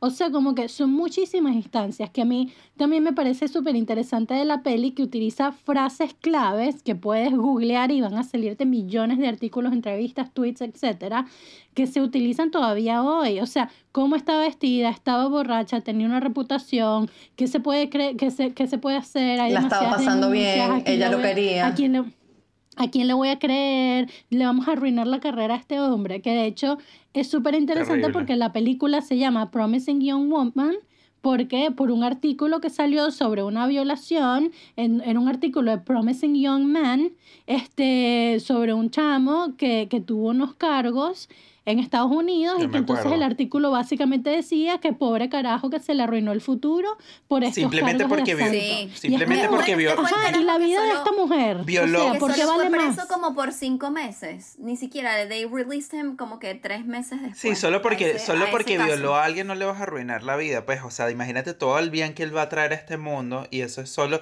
boys will be boys, which is otra, es otra de mis frases favoritas. Boys will be boys. so- Accountability. Usted decidió violar, usted tiene que asumir las consecuencias de sus actos. Bueno, y la Fin de de comunicación. Ujú. que ella misma lo hice con la de la decana que, o sea, súper triggering para el pasado de mi vida, de, bueno, es tu palabra contra la suya. O sea, es he said, she said situation. Y es Terrible. que sí, el recoñísimo de tu madre. Sí, hay O mucha, sea, Muy fuerte. sí, es mucha frustración. Yo, yo además quería señalar que fue súper loco por cuestiones de la vida, eh, porque ahorita estoy también escribiendo mi serie, eh, mi, mi, mi eh, proyecto de tesis, y he, he Mm. estado, sí, pues que, que- bueno, en fin, el hecho es que estaba viendo muchísimas cosas. Y justo me tocó ver como una cantidad de películas y series alineadas y fue súper loco ver eh, como que en, en las mismas semanas, yo no sé si fue la misma semana, pero como en un tiempo similar, Promising Young Woman con The Assistant y I Uy, May amigo. Destroy You. Que amigo, todas están como en esta the línea. triple threat. Además, todas escritas y dirigidas por, por mujeres. Y una cosa ahí como mind blowing. Al mismo tiempo, como a nivel creativo y de sensibilidad. de- Es increíble que estemos en este momento donde estas historias están empezando a conseguir un lugar finalmente. Y si no las han visto, La las luz reco- pública. la- las, re- las Ese es el recomiendo. lugar. Las recomiendo todas. Igual yo, Eh, yo iba a... con- Voy a poner de assistant en mi lista. Yo iba a hablar eh, justamente de, de Daniela que dice no solo el durante y el después, para mí también hay un antes. O sea, yo creo que uno ya automáticamente tú eres mujer y vives con miedo. Y yo creo que esta mujer te dice, bueno, no tengas miedo, empieza a enfrentártelo. Pero la verdad es que el miedo es un, es un, es un sentimiento muy paralizador. O te paraliza o te, o te motiva a hacer algo, la verdad. Entonces, a mí me generó mucha... Bueno, lo que tú decías, de que normalmente como que paraliza o te lleva a la acción violenta. Exacto, que entonces pasa en, en- en los dos casos, porque en este caso ellos quieren esconder un video y ¿qué hacen? a costa de todo, tratan de esconderlo, entonces son capaces de muchas cosas. Y yo creo que el caso de uno, como mujer, el miedo te paraliza un montón. Tú te limitas tu vida a un montón de cosas, y esto lo puedo decir yo de manera personal, capaz Daniela, las otras dos de, no están de acuerdo, pero yo sí te puedo decir, a mí me paraliza un montón de cosas. A mí me, me, me genera mucho miedo montarme en un taxi y pensar que me pueden violar, lo de compartir la location de noche siempre constantemente, a no vestirme muy escotada en cierta manera. Yo sé que no es mi culpa, pero no me quiero someter a esas situaciones. Me da miedo porque sé que son reales y que pueden pasar. Entonces para mí no es un- un- solo un episodio que claramente cuando estás en el episodio es lo peor que te puede pasar, pero yo creo que te limita un montón la vida. O sea, yo creo que vivimos en un mundo en donde uno se siente limitado. Y es la verdad. O sea, por más que uno quiere ser poderoso, uno quiere que nada, que no te entre miedo, uno no quiere pasar por esa situación. Yo, o sea, si lo puedo evitar a toda costa, Bueno, lo no voy a evitar. eso, no solo no pasar por esa situación, sino que una vez que ya has pasado por una o varias o múltiples situaciones, eh, sigue eso, uno lo persigue, uno lo Claro. persigue y es inconsciente, es inconsciente. Sí. Este, es más fuerte que uno. Y de hecho, eso por eso que dices que a mí me parece que eso es clave de los temas de la película, que es el miedo como herramienta de poder, que lo que me parece genial del castigo de ella, digamos, o como que la forma de, de venganza de ella es colocarlos en la posición en la de vulnerabilidad, vulnerabilidad. en la que una se encuentra en esos momentos. Todos los, y no solo eso, todos los días de tu vida en los que te encuentras Claro. todo el tiempo. Tú eres siempre, te sientes vulnerable. Y me parece, es increíble cómo a uno lo ponen entredicho como audiencia. Y lo que más me parece también arrechísimo es la respuesta que ha tenido la película, que por supuesto genera Justo- mucha ju- conversación, Justo esa era mi pregunta. pero que justamente las respuestas reactivas que vienen, bueno, pero es que no todos somos así, bueno, pero es que uno no la puede cagar, verga, pero es que todo el mundo comete errores. Es como, papi, si a usted esta Sí, película de- defensivo. se la, lo puso defensivo, revísese. Lo único que me parece, antes de que pasemos a otro tema, es que a las personas que puso más vulnerable André en la, en la película, se lo merezcan o no, fue a mujeres. Sí, estoy de acuerdo. Fue a mujeres. Igual O me sea, parece que a hay- los dos, me parece que es una crítica social importante. Creo que todo el... No, sin duda. Porque yo creo que hay muchas mujeres que por ignorancia, por evasión, por miedo, obviamente forman, formamos, formamos parte del problema, pero... Por ejemplo, lo del Pero- video, la, escena del video. De- del video y que ella tiene posesión de ese video. Recordemos, la, la amiga tiene La amiga. posesión de un video. Twitter. ¿Cuántos videos no te han llegado a ti de gente que tú no conoces, no tienes idea, en esa situación de vulnerabilidad? Y las recibes todo el tiempo. Y es una cosa impresionante. Y Yo he es visto- hubo- y si no las- y si ni siquiera no te tienen que llegar por, por mensaje. Tipo, te metes en Twitter y ves Sí. todo. O en cualquier parte. Y es, es desproporcionalmente muchísimo más orientado hacia la humillación de las mujeres que los hombres, porque incluso cuando los hombres están presentes, están vistos desde una posición de poder, de virilidad, de probar esto, mientras que las mujeres siempre, o la mayoría de las veces, es desde una postura de humillación. Como si en el acto sexual una persona Somos dos. Sí, y como que si el que una mujer participe en el acto sexual y se firme, ella es la responsable de que su reputación se vea, eh, sí, dañada de alguna manera, pero el hombre no. Es un símbolo de honor. Eso, eso es una cosa que para mí, eso para mí No, es una cosa que la verdad... Pero lo que, eh, eh, eh, le doy gracias a Daniela porque introdujo un poco esta, esta pregunta que era eh, precisamente si tenían ustedes, bueno, esto un poco responde, pero igual lo voy a hacer, eh, les daba la impresión de que precisamente toda esta reactividad y esta división de, de respuestas en cuanto a cómo ha sido recibida la película, venían un poco precisamente que está cambiando el paradigma de cómo vemos las relaciones de hom- entre hombres y mujeres, porque además la- las respuestas también vienen, digo paradigma porque vienen tanto de hombres como de mujeres, pero culturalmente estamos como eh, ya acostumbrados a ver ciertas formas de codificar imágenes y formas de comportamientos, y esta película lo que hace es precisamente revertirlos, como revierte yo- las expectativas. Yo sí te puedo decir, a nivel personal también, eh, creo que estamos en un momento que estamos reaprendiendo un montón. Creo que hay muchas cosas que yo veo y digo, wow, estas cosas están mal. O sea, por ejemplo, el video fue una cosa que a mí me choqueó y dije, wow, ¿cuántas veces yo no he recibido un video así?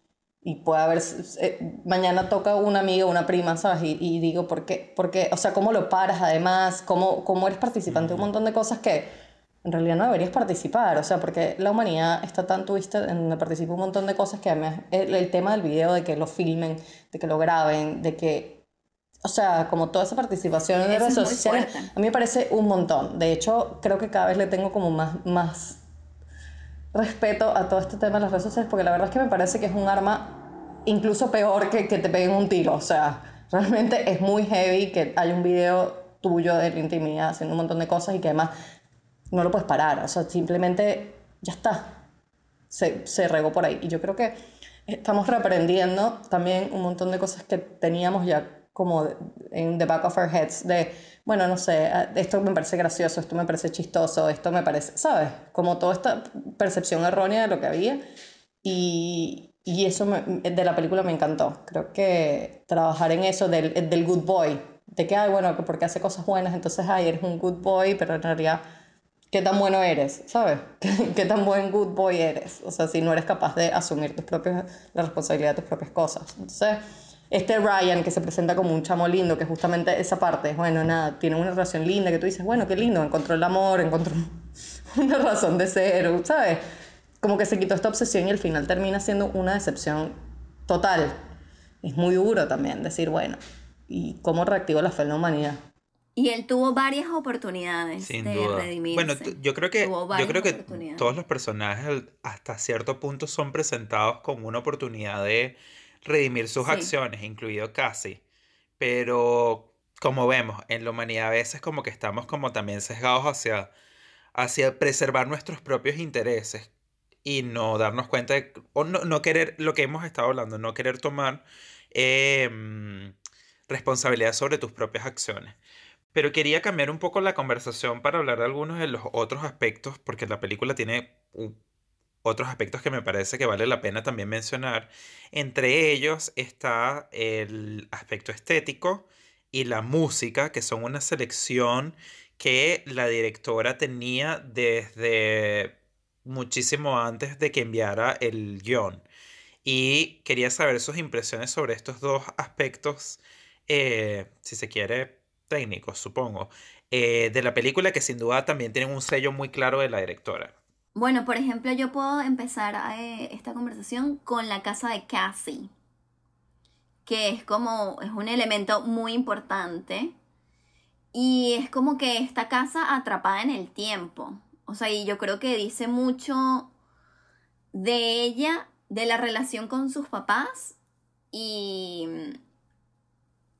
y de esa familia que se quedó pegada. Y que le regalan maletas para que se vaya su hija de 30 años de la casa.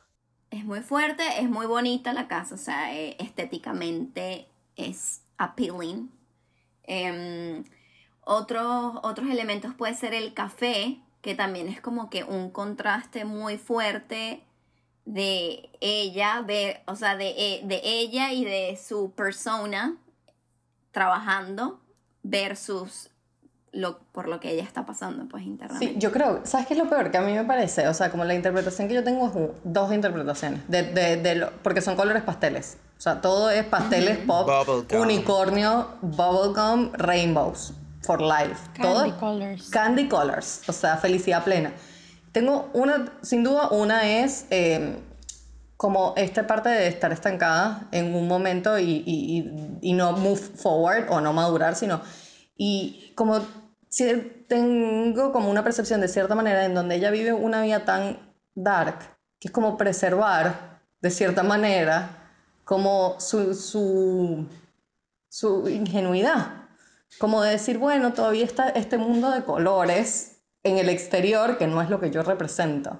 Entonces es como, como tratar de mantenerse en la edad con su, donde ella era feliz como con su mejor amiga.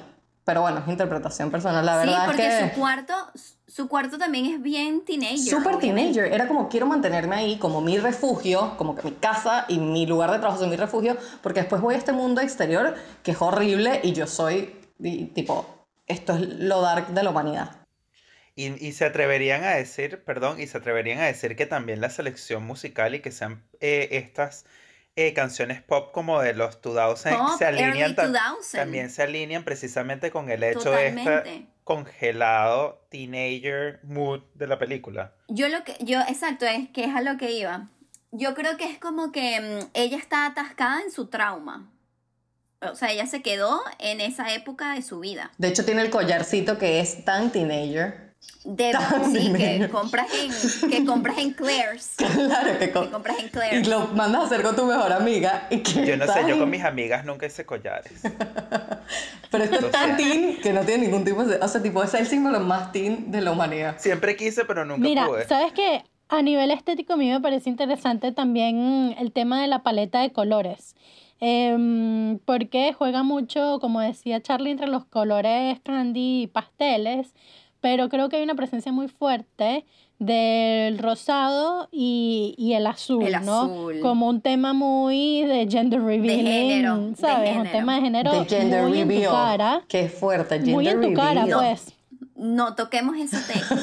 Bueno, pero creo que es muy en tu cara, pues, que todo es muy rosa Sí. cuando tiene que ver con ella y todo es azul cuando tiene que ver con todos los que le hicieron mal a ella y a Nina.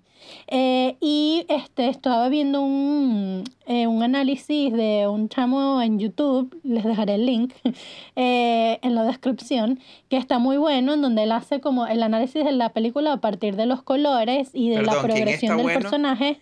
¿El análisis o el No es- muchacho? El análisis, no sé si el muchacho está bueno, amigos, es una caricatura, pero el análisis está full bueno. Y este mm, me pareció súper interesante porque él marca el progreso, digamos, del, del personaje y de la historia en función de los colores en cada escena. Y entonces me pareció súper interesante porque él te dice, cuando es casi la niña buena, es todo rosa, el café, el cuarto, cuando ella está toda bien vestida. Y si no es ella, es la presencia que está en el entorno.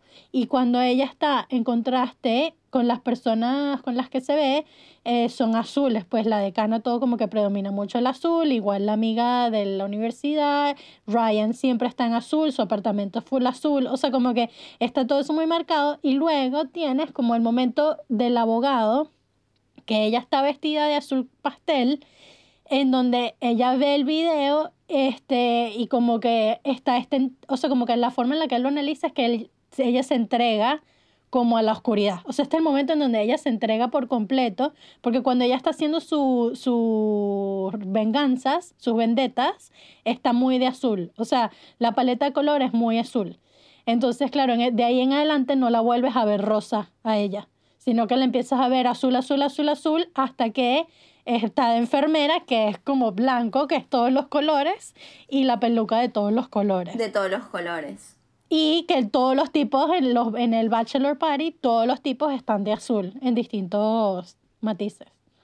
También que creo que es algo que no sé si ustedes lo notaron, uno por ser millennial, que estamos todos en nuestros 30s, early 30s, es muy nostálgico con tu época de teenager. O sea, Sí, full, todo, es full la nostálgico. música, todo es full nostálgico in a twisted way porque siento Sí. que también te, ha hecho, te hace como que echar para atrás en tu historia, que eso a mí me ha pasado mucho desde el Me Too Movement, que he hecho para atrás en mi historia, en mi, todas mis experiencias sexuales o de, en fiestas y todo, de cómo muchas veces habían cosas que estaban muy mal. Sí, Sin duda. y que están muy normalizadas, pues. Que está muy normalizado y uno echa para atrás y dices como que wow. Que de hecho, eh, o sea, que de hecho los mismos personajes se dan cuenta que hoy, si eso sale a la luz, es un escándalo y por eso es que ellos quieren preservar esta situación, porque en ese momento no era un escándalo. Ellos compartieron ese video sin miedo a nada. A nada, no Igual pasaba que la nada. chama, que la amiga Claro. dice, todo el mundo lo mandaba y nos moríamos de la risa. Y ella misma dice, no sé cómo me parecía gracioso esta vaina en ese momento. Y estos chamos están No arrepentidos y, y no sé qué, porque saben que si eso sale a la luz hoy, tipo, Los destruye, destruye los destruye, carrera, o sea, tipo, vida. literalmente. Y bueno, y está mal todo lo que hacen para tratar de esconder esa realidad de sus vidas. Pero sin duda estaba normalizado. O sea, y, y yo estoy de acuerdo contigo, Ete. O sea, uno normalizó un montón de cosas y un montón de actitudes y un montón de situaciones que, que hoy en día no. Y ojo, hoy en día ha cambiado, pero al mismo tiempo no, No- ha cambiado there yet. Bueno, lo que se ha O sea, cambiado hemos- hemos se ha habla al cambiado- respecto. Exacto, ha cambiado un poco como el entendimiento y el entender que estos comportamientos no están bien. Todavía quedan muchas otras cosas por darnos cuenta, pero Sí. llegar de ahí a corregir esos comportamientos y también que haya una acción es en donde todavía estamos todavía Sin en un duda. espacio murky. Yo creo que para nuestros amiguitos centennials la dinámica ha cambiado mucho y para mejor. O sea, yo no digo que todavía haya un gran camino por recorrer, Lo hay, 100%, pero sin duda es otra cosa. pero yo creo que muchas de nuestras experiencias como teenagers para, el- para las generaciones de ahorita son muy diferentes. Y hemos como reaprendido. teenagers, Como teenagers y además sin social media, porque Claro. eh, en su momento, o sea, porque por ejemplo, algo similar en esta época es eh, atajable, digamos, en el sentido de que las evidencias una vez que está en internet, eso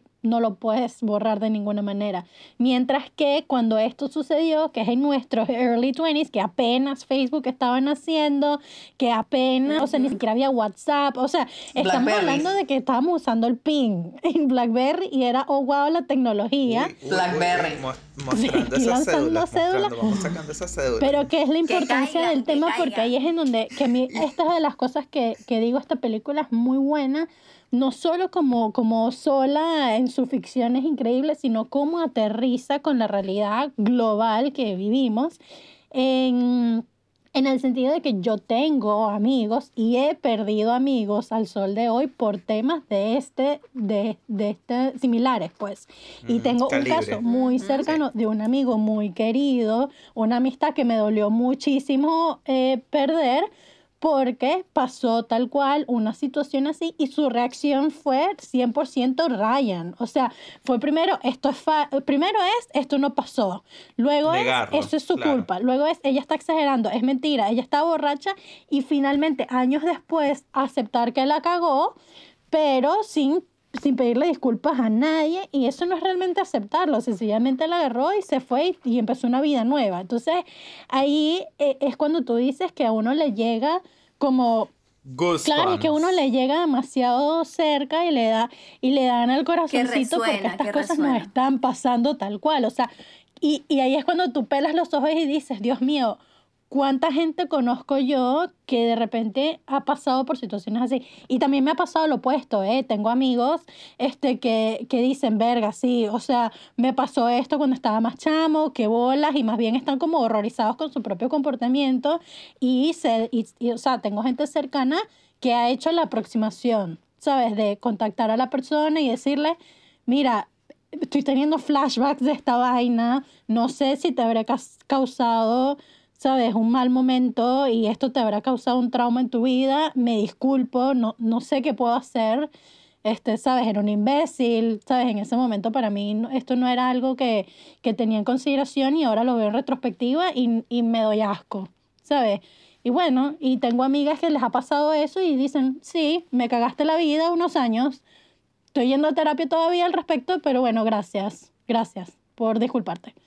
Sí, bueno, es, indu- es innegable, es innegable como esta película resuena mucho. Yo la amé, o sea, quisiera tener su fortaleza, te puedo decir.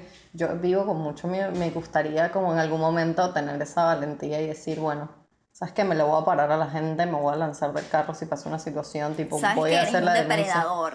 Claro, ese tipo de cosas. Realmente, porque yo no crecí así. Uno creció en donde tú no- a ti no te iban a creer nada. Entonces, la verdad es que uno se quedaba callado o, o decir algo implicaba que después te iba a pasar algo peor, ¿sabes? Como que maldita perra y te agarraba. O sea, como que era como ignorar era la mejor manera y me gustaría como en algún momento, no sé, fue inspiradora. Realmente yo la Pero quiero, quiero lanzar esto out there a nuestras amigas y amigos o amigues, radio escuchas que nos en- están escuchando en este momento. que, mm, que Deberíamos poner unos links, deberíamos poner unos links de unas organizaciones e invitarlos a que sean parte de la conversación y que no se... y en los no- comentarios, no se creo que es callados. importante Y también. en los comentarios también que no con- se queden callados. con sensibilidad, con eh, también eh, recordando que esto es solo un debate que estamos a- a- abriendo, sobre todo porque además estamos eh, compartiendo con ustedes también nuestro amor por las películas, es lo que nos une a nosotros como amigos en este podcast. Eh, pero además es súper interesante también poder traer estas distintas temáticas.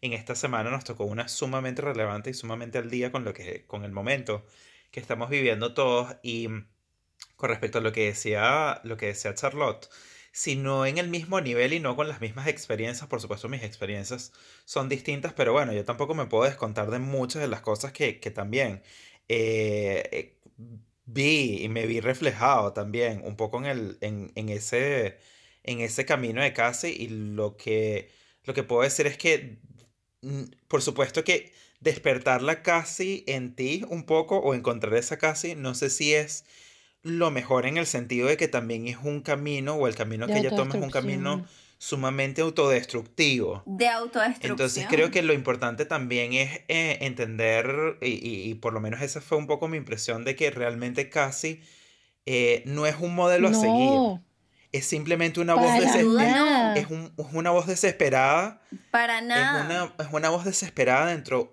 de un sistema opresor y yo creo que es más bien como encontrar en nosotros mismos esa, esa por- fortaleza para poder poner eh, Límites. Límites. límites, gracias, poner límites, pero también cuidándonos a nosotros mismos.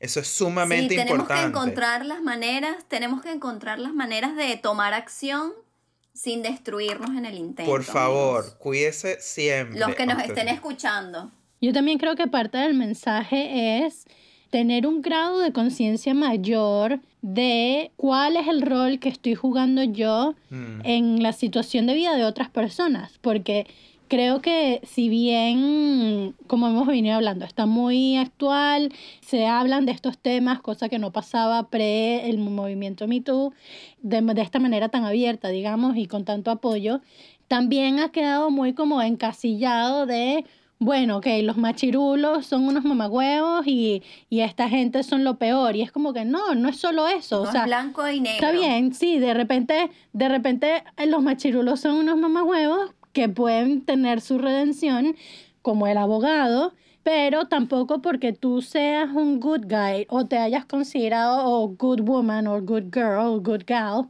este, te hayas considerado o seas buena y estés como eh, digamos siempre muy muy muy dentro del margen de lo correcto Sí. eh, que está correcto dentro de lo correcto aceptado por la sociedad en Socialmente, momento, sí. no significa que no la hayas cagado antes. Y a- como y nuestro amigo Reinaldo, como Claro. nuestra amiga Allison. Claro, y que haberla cagado antes sencillamente significa que tienes que aprender y asumir que probablemente le cagaste la vida a alguien. Entonces, y bueno, y vivir con ese peso, el peso que eso trae, que de eso, para mí me parece que ese es el mensaje más importante de la película, que es no solo hay unos mamagüevos y hay unas víctimas, no, Sí. también este, hay personas que creen que porque no hicieron nada, entonces ellos están curados en salud y es no bebé. O sea, la indiferencia es una violencia. Es no una hacer- decisión. O sea, Ryan la Case. cultura, la cultura del silencio es lo que tiene más jodida a la sociedad, porque el problema no es quien hace y quien denuncia, el problema es quien no dice ni ñe y quien no hace un coño de la madre. Eh, como recomendación, ¿saben como cuando ven en Netflix y le dice si, si le gustó Promising Young Woman, entonces les recomiendo sin duda que vean The Assistant porque también este, esta es como la- La- lo que acaba de mencionar, lo que acaba de mencionar Daniela La es, ponemos en la es lista. directamente, es directamente lo que, lo que eh, de alguna manera se enfoca de Assistant, que es cómo el silencio permite que el sistema se sostenga y que también en Promising Young Woman eh, lo toca, que es precisamente todo este silencio alrededor de este hecho tan nefasto que afectó profundamente la vida no de solo una persona, sino de dos personas al menos, bueno, además de la familia de Bueno, de cinco Nina, personas que vemos eh, ahí. Sí, no, y la familia de Nina, más la familia de, de Cassie. Sí, a- afecta, afecta no solo a las personas involucradas, sino que también hay una red de personas también conectadas. Es un efecto Es un, dominó. es un efecto dominó, entonces también entender que esto tiene muchas más ramificaciones y que el silencio solo contribuye a que el impacto, y además qué terrible y qué solitario, debe- y yo creo que por eso también, yo creo que también por eso la ira de, de Cassie, de que nadie más, eh, ella era la única absorbiendo esto y nadie más puede entender la Y la tristeza, impotencia, la o sea. impotencia, el dolor. Bueno, y la culpa, porque ella se siente culpable. O sea, también yo creo que el conflicto de ese personaje radica, Eso es muy heavy, igual. A mí me parece, ese me parece muy heavy. radica en que, en que eso, el evento sucedió en una fiesta en la que ella no fue. O sea, ella dijo, no, no quiero ir. Que ella no estuvo ahí para cuidar a la amiga. Y como no estuvo ahí, entonces la culpa la está comiendo y literalmente la come, pues. Que no debería ser. No debería ser, pero bueno, yo creo que es un sentimiento inevitable. Que Sí. Eh, Survivor's Guilt. Cuando sobrevives Que a mira, esto. que me parece, o sea, que el- otro comentario que les quería hacer sobre como mm, las reacciones o de la audiencia, que a mí me parece interesante como, digamos, del lado de quien critica la película, de que no todos los hombres son así, o, o sea, de quien quieren como, como meter en una cajita a esta película y la forma en la que presenta la sociedad.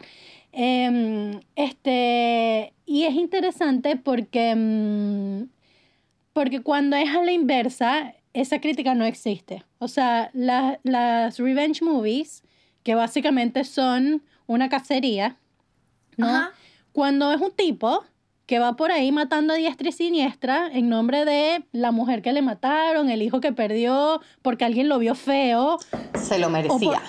O porque No, alguien le puso un sobrenombre, entonces es como, sí, maldita sea. No, y es, es entretenida. O sea, es Claro. entretenida y ya, como por ejemplo John Wick. O sea, que mataron a. oh, yo he visto todas las películas de John Wick y yo amo a Keanu Reeves. Yo quiero mucho a Keanu Reeves. Pero yo lo, lo queremos mucho a él, lo queremos mucho en general. Pero bueno, la premisa de la película es que mataron al perrito y él desencadenó una Pero matanza que, que se prolongó por cuatro películas más. Violencia Y fortuita. que a la gente le fascina, y, Y que a la la gente, gente, le fascina. y es como que sí. Y está justificado, porque además eso está asociado con lo que es ser arquetípicamente un hombre. Tú vas y, y peleas y matas y destruyes. Pero además eso fue una de las cosas, como que regresando a una de las cosas que mencionamos antes, que me encantó también de las declaraciones de la directora, que ella dijo, si la violencia iba a suceder en la película, no podía venir de manos de Cassie. Tenía que venir de manos de Los agresores. el hombre, porque hay una cosa que también, sí, hay una cosa como que hay que asumir que también es siendo realista, normalmente o en la mayoría de los casos, los hombres tienen una fortaleza física eh, mayor Sí, que las mujeres, o sea, es una cosa genética, no podemos ir en contra de, de, De la de la ciencia. Pero eh, por eso me parece súper importante que la conversación no solo esté en un tema de, de fuerza y de física y de que la caraja agarra un cuchillo y va matando gente y tal, sino que es, es la conversación, es colocarte en el lugar incómodo donde no quieres estar y por eso la gente está reaccionando porque nadie quiere pensar en esto y nadie quiere sentirse incómodo. Es más fácil ver, bueno, es que nadie pone en entredicho cuando es un tipo matando matando al villano, matando prostitutas, mata- le sabe a casabes y pican en cuchillos a las prostitutas, ¿Qué más que el cuerpo de la mujer como es usado en el cine? ya va. Que a todas estas Que le usted sabe va y mata, mata, matan mujeres todo el tiempo en películas y si- eso se ha normalizado como que es la... No solo eso, sino que las únicas mujeres que aparecen en ciertas películas son ciertos estereotipos y eso no significa que la gente esté incendiando la película porque acabó la que mató a esta mujer que es como que, brother, o sea, de eso no va ese pedacito de, de mundo que estás viendo en estos, 20, estos 90 minutos de película. A todas estas que estás abriendo la puerta a la escena del demonio, que es De la muy muerte. fuerte. Es muy fuerte. Es, es muy, es muy, es muy cruda, es muy larga. Es muy larga. Pero además ellas investigaron. Ellas investigaron. Sí, ¿quién lo cuenta? Claro. ¿Cuánto dura? ¿Cuánto Duraba- tiempo? ¿Cuánto tiempo se tarda en Dos matar a minutos y medio. En, en, en Sí. En asfixiar, en asfixiar a una persona y en a- aproximadamente llegaron a la conclusión de que eran tres minutos y por eso eh, no se corta durante esos tres minutos. Usted va, se sienta. Cre- Creo que era dos, creo que era dos y medio. Y el viaje de él, o sea, como de su personaje en esos tres minutos, cuando él, como él en un principio empieza por defenderse y termina en muere, maldita, muérete ya. Sí. Que además arrechísimo que los dos actores hicieron su propio stunt. O sea, ellos hicieron el Wow. stunt. Fue peligro, fue peligroso. Dijeron que estaba, fue un borderline porque, claro, tenía la, o sea, como que ella decía, no, o sea, como ella está actuando en esto, no se sabe cuándo es en verdad o mentira, ¿sabes? Qué miedo, qué miedo, qué miedo O sea, grabar súper peligroso. Qué miedo O sea, grabar lo hicieron eso. obviamente en contra del- de, la voluntad de los stuntmen and women que estaban ahí, diciéndole, pero nosotros lo hacemos. Y ellos que sí, obviamente como actores que se queremos hacer nuestra mierda. Y a mí me pareció interesantísima las entrevistas sobre esa escena, sobre todo a esos dos actores y a la, y a la directora, porque hablan... ¿Qué, qué dijeron, amiga? Eh, Cuéntanos. Chama, que es que debe ser muy fuerte. O sea, a ver, si nosotros hemos grabado cosas que, que son mucho más pangolas, o sea, y que, y que son fuertes y que uno se queda, o sea, que hay un silencio sepulcral en el set porque, porque uno lo está viendo en vivo suceder. No, es muy, es demasiado. Es muy demasiado para fuerte. Y ellos lo contaron, pues ellos dicen, mira, primero que el crew en silencio, silencio. O sea, todo el mundo incómodo, en shock. la- el como que, pero es esta escena demasiado cagado. O sea, Porque un de pequeño, verdad un- tenemos que un pequeño hacer. error y mataron a la actriz Y de chao, verdad. claro, y de repente no se paró más. Yo estaría tipo así, no. apretando y que... No, apretando no, no, es que esas lo que si nalgas. se me Yo, yo estaría, yo estaría reescribiendo la escena y que, ay, perdón, no, lo que pasa en verdad es que se toman un café y se entienden. Él, él, va, él va y se entrega, él se entrega al policía, se da cuenta de todos sus errores. Yo estaría reescribiendo la escena ahí. Lo peor es que durante estos dos minutos yo también pasé por un emotional journey. Yo decía, no, él se va, él, lo- él la va a dejar ir. O sea, O, se decía, ella está preparada, ella está fingiendo. O sea, como Es horrible todo. porque no quiere pensar que ella va a hacer algo, que esto no puede ser.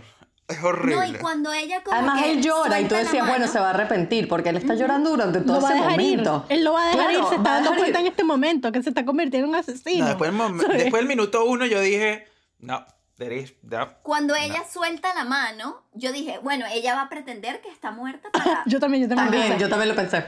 Pero ya después pasa una noche y es como que, ay, no. Además, yo te voy a decir algo, a mí en la mañana siguiente fue peor, cuando él hace como, como que quiere vomitar porque tiene Claro. una persona muerta al lado. Y yo fue como que, ¿de verdad? Tú eres, Cuando o la sea, está tú- quemando. Tú, eres la persona horrible. Es que está Tú quemando un o sea, humano. Y así como, "Uh, ¿y tú qué? Porque es que él como que tiene momentos de, de lucidez y el amigo es el que le dice, no, no, no, no, no veas, no veas, no pasó, no pasó.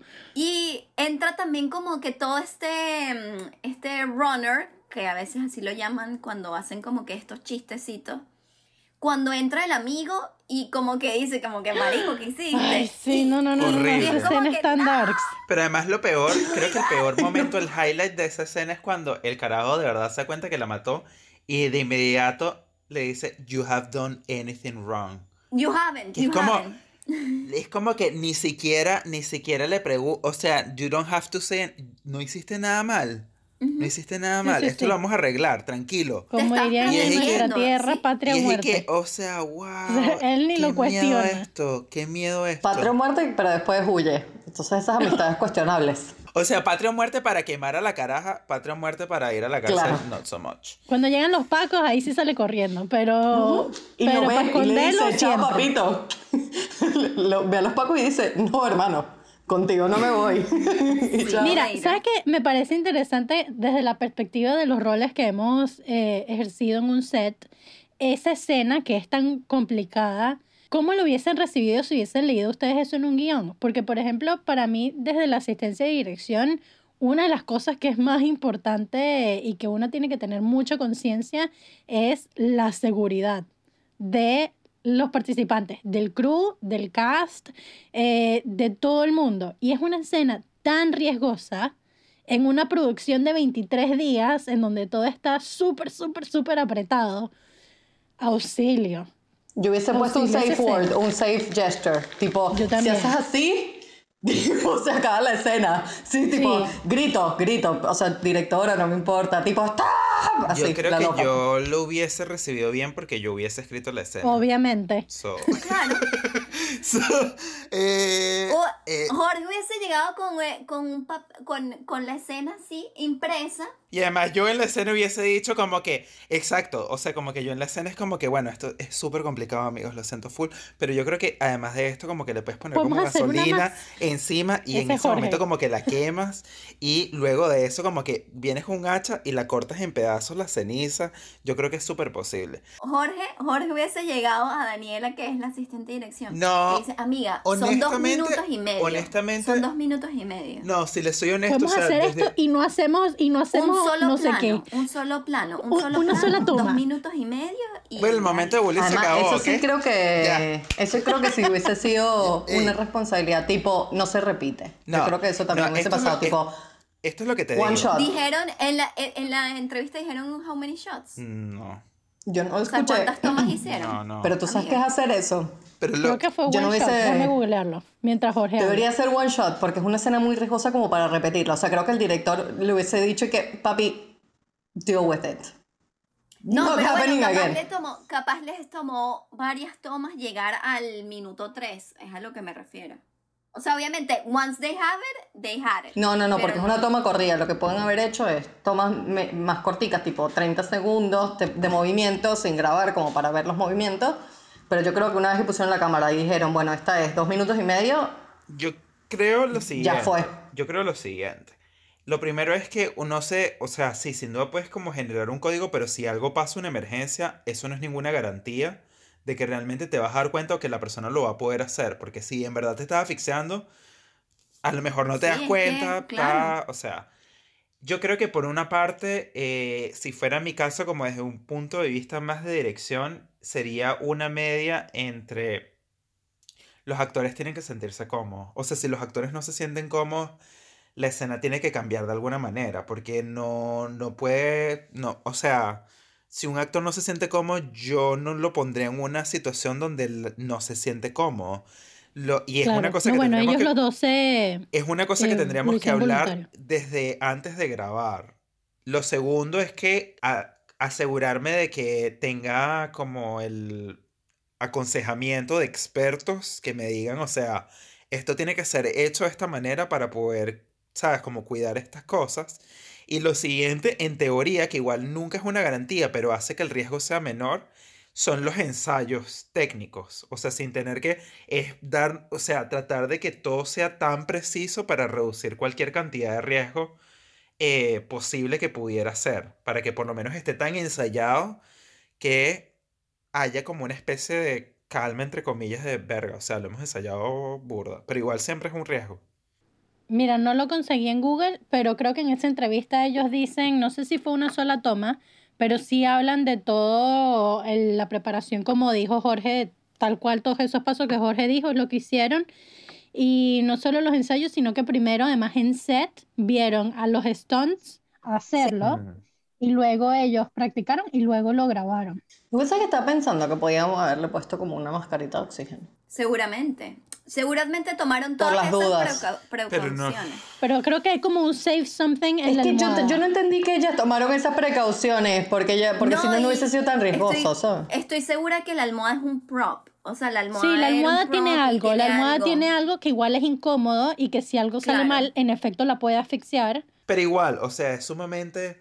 Yo no me imagino lo que es ser el crew en ese momento, o sea, ser un lugar y ser Mm. No, no, el no, direc- no, no. Es que y ser el director en ese así. momento y ser el director en ese momento y sentir la presión también de mierda, o sea, que, que cagazón. O sea, espero que nadie mate a nadie. Bueno, que ella misma dice, que ella misma dice que es full difícil de ver. Hubo un screening eh, de estos de con las audiencias cuando testean, en donde Ajá. se armó un peo, o sea, se paró una persona como que no, o sea, no, ¿qué está, qué está pasando? ¿Qué están haciendo? Y la otra persona que sí, bueno, si no te gusta te vas. O sea, cállate, estás cagándole no. la película de los demás, o sea, la gente peleando en el cine. Qué fuerte.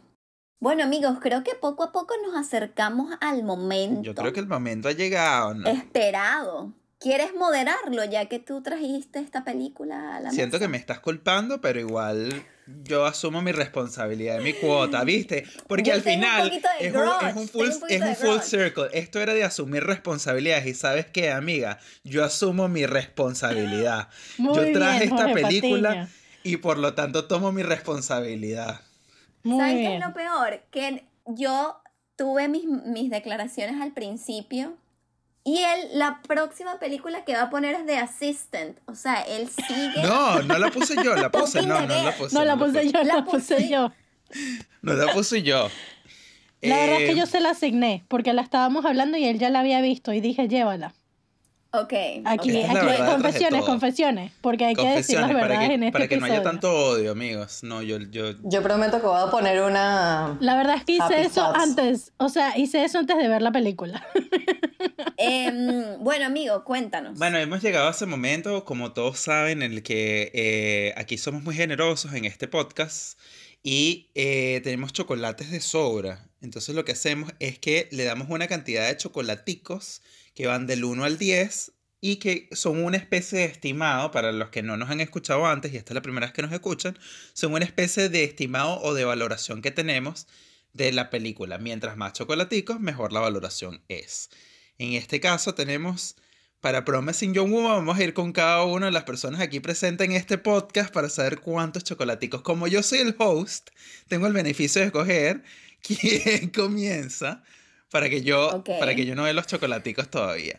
Y por eso voy a preguntarle primero a mi querida amiga Charlotte Brewer. ¿Cuántos chocolaticos, Siempre. ¿cuántos chocolaticos le damos a Promising Young Woman de nuestra amiga Esmeralda? Yo, a mí me gustó mucho esta película. Yo le doy unos generosos nueve chocolaticos. Muy honestamente. Te voy a decir por qué no le doy 10. ¿Cuánto ok. le das? Nueve. Nueve. Nueve, nueve. No le 10 porque creo que a nivel técnico faltan un poquito de, de, de tweaking a nivel de dirección, unas cositas que todavía no me cierran. Creo que fue un gran buen intento. Muy buen técnico creo que y le faltaron unas cosas, pero a nivel tema me parece que es un tema súper redondo que está muy bien y me parece que es una película que todo el mundo debería ver. Y cuestionarse y repensarse y hacer una introspección y decir, bueno, y sí, tengo muchas cosas que mejorar porque yo creo que eso va a pasar cuando la veas. Desde cierto punto, seas hombre, seas mujer, seas mamá, seas abuela, seas niña chiquita, te vas a dar cuenta de un montón de cosas. Y bueno, por eso mis nueve chocolatitos. ¿A quién nominas a continuación? Yo nomino a continuación a Danielita Trevisan. Primero tengo que decir que estoy muy, estoy gratamente sorprendida por los chocolaticos de Charlo, porque Yo ella también. es como bien anti-Hollywood. Súper. Igual no está en Hollywood. ¿Cómo? Igual no. Pero lo, pero lo es. Pero lo Está es. full, es que yo creo que ese es uno de los logros, que está muy framed dentro Exacto. de Hollywood, pero dura con la temática. Pero, mm, bueno, no, no estoy tan de acuerdo, pero... O sea, yo creo que es bien europea y se nota. No, no siento que es tan Hollywood, pero...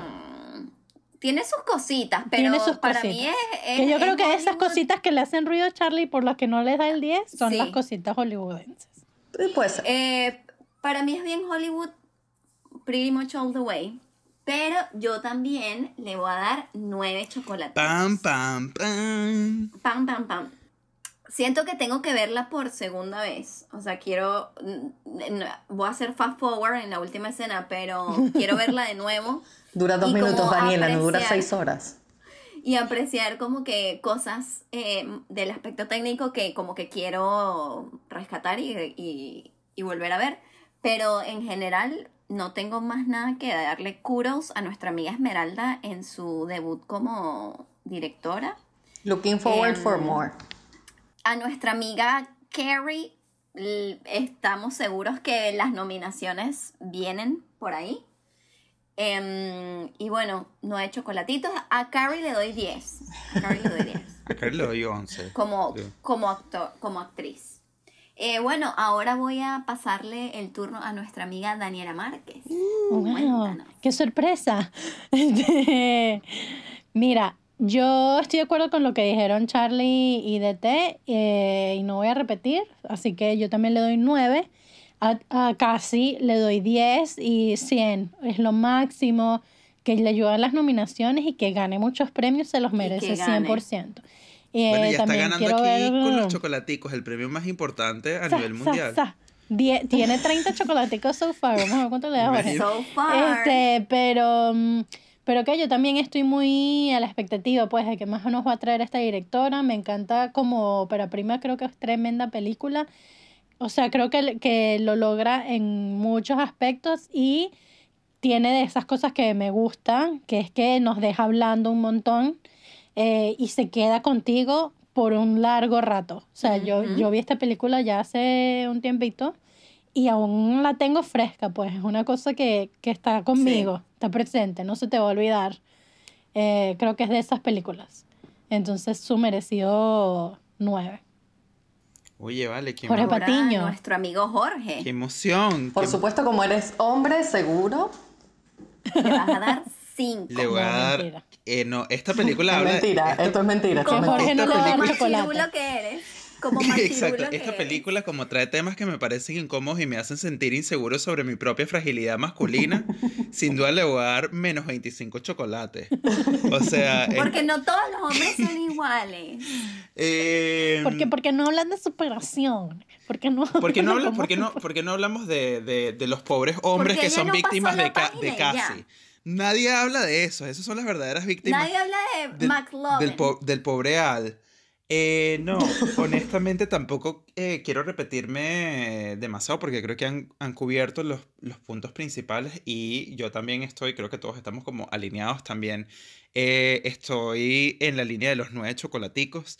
Siento que es un muy fuerte debut, pero no es del todo perfecta la película. Eh, es un poco heterogénea, siento yo, de momentos. Y siento que hay algo como el final que me quedó un poco como a nivel de tono que me dejó un poco como que... Lo entiendo, pero no me satisfizo. Pero no te encantó. eh, del todo. Pero igual, o sea, es una increíble película que merece ser compartida y vista y demás. La actuación, todos concordamos, la actuación de nuestra amiga Y Karen. conversada La también. mejor, la mejor, la- o por lo menos la actuación que yo más he disfrutado de ella, creo. Em, Sí. Y se ve que ella también hasta cierto punto la disfrutó, me atrevo a decir. Esta semana le pregunto cuando nos tomemos el café. Y que de Pregúntale, hecho, mándale un WhatsApp. Y le, le pregunto y, Y le- y que- le- les mando la Un respuesta. Telegram. Y que de hecho su actuación, yo creo que es parte de, lo, de la dirección, que viene mucho y yo Sí. felicito porque logró que sus personajes todos tuviesen Vida. ese, sí, que fuesen muy reales, Y la quiero, verdad. quiero agregar algo como para, para cerrar el tema de, de la nominación de los chocolaticos, que em, hay una cosa que me parece importante mencionar, porque hubo una, un review de, de la revista Variety, que de hecho fue bastante generoso para la película, pero una de las cosas que mencionó el crítico, cuyo nombre no recuerdo en este momento, eh, fue precisamente que puso en cuestión el que se seleccionara a Carey Mulligan como la actriz, porque para él no encajaba para la imagen de una chica atractiva que seduce De hombres para poder eh, castearlos. Y, me parece que la respuesta de Carey fue eh, maravillosa, que es, eh, esa es precisamente la crítica de la película. Entonces creo que nuestro amigo no entendió muy bien de qué iba. Sí. eh, cuando, y se quedó como en, en, la, en, las, como en las apreciaciones est- estéticas o, o- o exteriores y no realmente como en el significado de la película. Mira, nuestro amigo se llama Dennis Harvey de, en el artículo de Variety y me da risa porque justo antes de que arranques a leer el artículo hay una nota del editor en donde la revista se disculpa sinceramente con la actriz y lamenta el lenguaje insensible y, la, y lo que insinúa este tipo en su review eh, que minimiza su, su increíble actuación. Este, me dio risa porque cuando yo leí el artículo, yo no vi la controversia de momento, sino que abrí el artículo para leer y lo primero que ves es la nota del editor y, y yo dije, oh, wow, ¿qué voy a leer? Y bueno, creo que por último, a pesar de que este tema es súper delicado y controversial, creo que podríamos invitar a nuestros escuchas a formar parte de la conversación. Sí, por favor, en, en los comentarios acá, en nuestras redes sociales, déjenos también las cosas que ustedes vieron y apreciaron que nosotros eh, no, o si quieren eh, traer más temas a colación, por favor, no, no lo duden ni por un segundo. Eh, Los y vamos a escuchar. y eh, con Véanla antes de escuchar este podcast porque Por le expoliamos favor, todo, entonces no bueno, una- si ya llegaron Bueno, eso hasta aplica acá, para amiga, todas, creo esto, que... eso aplica para todas las películas que Eso no. siempre hacemos ese Sí, disclaimer. no sé, esto aplica para Sí, todas las películas que, Si ya llegaron hasta este punto, que nominamos. Y- Lo siento amigos. Bueno, amigo. ¿quién lo- amigo, le, le dijimos que pusieran pausa en algún momento y vieran esa película. Eh, I don't feel sorry anymore. Eh, lo que sí les puedo decir para cerrar es eh, gracias por escucharnos como todas las semanas. Eh, esta semana entonces Promising Young Woman se lleva un promedio de nueve chocolaticos, un, un, un, un, un sólido nueve por parte de todos nosotros. Y eh, esta semana estuvieron escuchando un podcast feminista de cine, ¿no? Fue el nombre que propuse. Moderado por un hombre. Moderado por un hombre, de qué otra manera podría ser un podcast de cine feminista. Eh, y con ustedes, como todas las semanas, estoy hablando Jorge Patiño. Daniela Trevisan de T. Daniela Márquez de M. Y Charlotte Brewer ve. Chao. Nos vemos la semana que Bye. viene.